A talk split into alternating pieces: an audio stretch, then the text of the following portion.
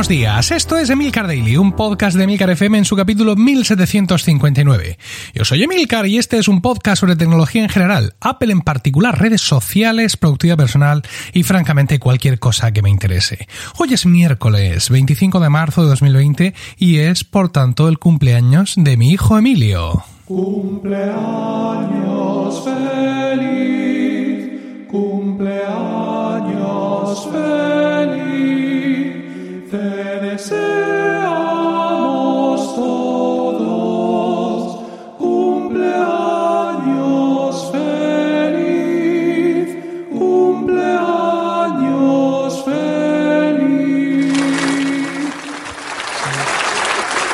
Feliz cumpleaños, querido hijo. Emilio Cano IV y además el verdadero Emilcar, prometido, que viene a cerrar el círculo porque eh, Emilcar además coincide con todas las iniciales de, de, mi hijo. ¿Quién me lo iba a decir a mí cuando me enamoré de su madre? La vida, la vida puede ser maravillosa. Pero bueno, vamos, vamos al tajo y es que como ya sabíamos, Apple lanzó ayer actualizaciones para todos sus sistemas operativos. Si habéis estado despistados o preocupados por otras cosas más importantes, no, no os preocupéis porque aquí estoy yo para ocupar vuestra mente durante 10 minutos con datos insustanciales.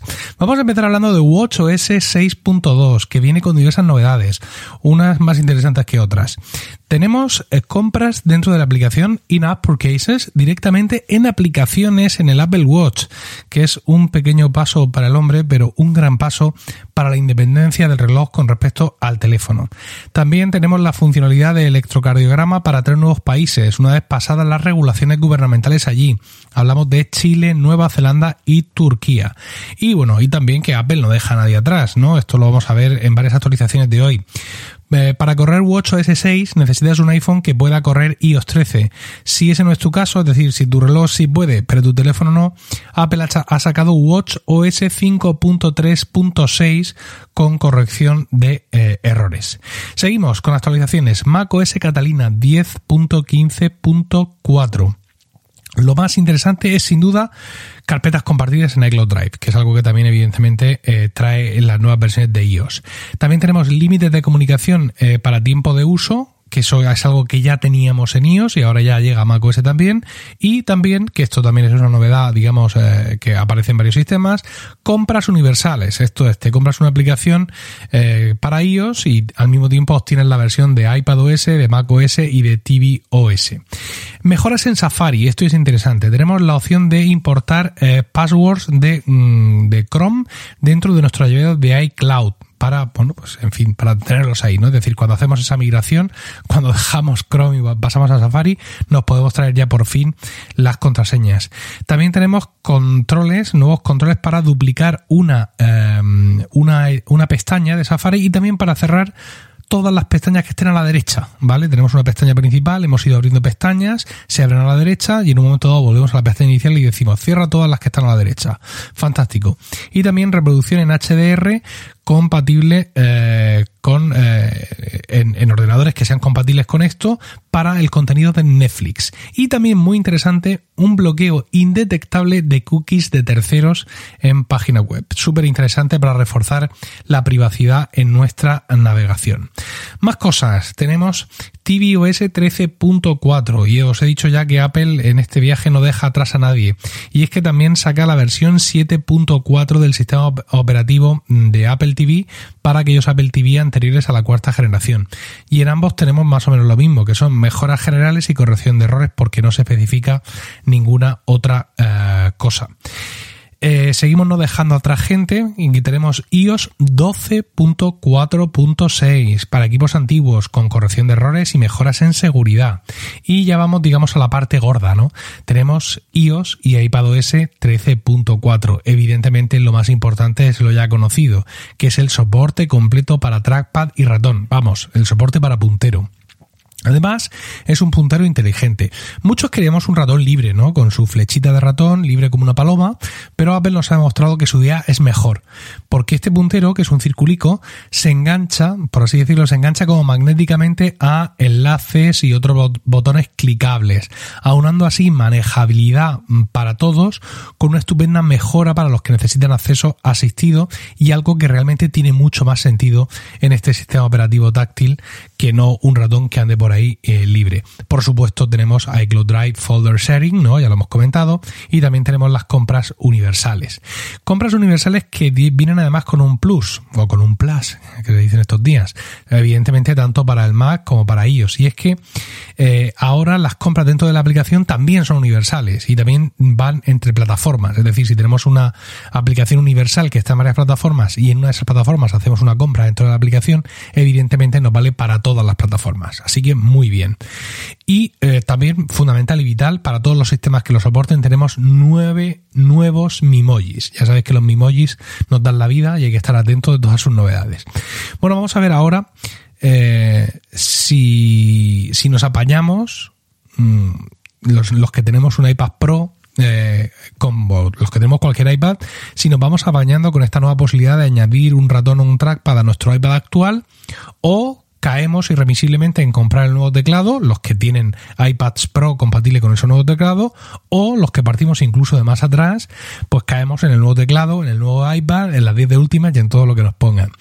Yo de momento he estado haciendo pruebas. He emparejado un Magic Mouse 1, que es el primer Magic, Mouse táctil que, que salió, el que lleva pilas y el que no se carga. Bueno, pues este lo he emparejado con el iPad Pro que tengo, un iPad Pro de 10 pulgadas y media, y bueno, muy bien. La experiencia del enlace y configuración es un 10, es decir, ya es un soporte pleno, no es como antes que te tenías que ir a accesibilidad y hacer no sé qué historia, no. Aquí lo enlazas y ya funciona, ¿no? Eh, ya os digo, la experiencia de enlace y de configuración un 10, pero muy decepcionante, porque los modelos 1 no tienen soporte de scroll, lo cual arruina por completo la experiencia. ¿Qué son los modelos 1? Los modelos 1 son el Magic Mouse 1 y el Magic Trackpad 1, ¿vale? Estos, es decir, los modelos de ratón y de trackpad de Apple que no llevan baterías, sino que llevan pilas. Ah, no funciona el scroll. Ni un dedo, ni dos, ni quince, ni la nariz, ni nada. Simplemente no funciona el scroll. No sé si Apple solucionará esto, pero al parecer es un error que ya se detectó en la beta y que mucha gente reportó pero ya no sabemos si es un error o es una característica eh, o es una manera de Apple de decirnos que, bueno, que, en fin, que ellos han hecho su parte y que ahora nos toca a nosotros comprarnos un Magic Mouse 2 o un Magic Trackpad 2. Porque, claro, usar eh, uno de estos dispositivos eh, con con este sistema carece de sentido, ¿no? Es decir, tener un ratón o un trackpad conectado a tu iPad y no poder hacer scroll no tiene sentido eh, ninguno. Yo tengo un Magic Trackpad 2, creo que estoy saturando mucho, pero no lo tengo claro. Bueno, yo tengo un Magic Trackpad 2, como os decía, eh, pero está en el puesto de trabajo, es decir, está conectado a nuestros Macs, con lo cual pues no lo puedo despistar para tenerlo conectado al, al iPad pero tampoco me voy a comprar uno. Quiero decir, un Magic Trackpad 2 cuesta 150 euros, que es lo mismo que me costará en mayo el nuevo teclado de Logitech compatible con mi iPad, con teclado retroiluminado y con trackpad. Y con trackpad. Así que eh, si no me compro el nuevo iPad Pro, mis dineros desde luego irán para Logitech. Pero las decepciones no quedan aquí. Ojo, terrible esto porque eh, tengo en casa un Microsoft Arc Mouse, que es mi ratón del trabajo, y evidentemente lo tengo en casa acompañando a mi ordenador del trabajo para trabajar aquí. Y he hecho la prueba y funciona, y funciona brutal, con un movimiento súper rápido y además eh, también le funciona el scroll.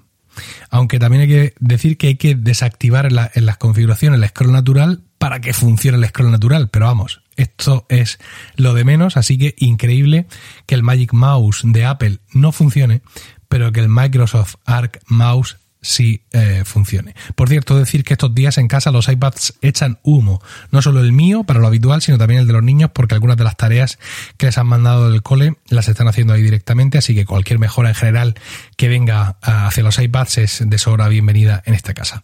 Bueno, y esto ha sido lo que han presentado, supongo que ya lo tendréis todo actualizado, lo estaréis actualizando, así que espero vuestros comentarios en emilcar.fm barra daily, donde también encontraréis otros medios de contactar conmigo, y no olvidéis suscribiros a Weekly, mi podcast privado semanal sobre Apple productividad y podcasting disponible en emilcar.fm barra weekly. Que tengáis un estupendo miércoles, un saludo y hasta mañana. Hasta mañana. A ver, que esto no va. Ahora sí.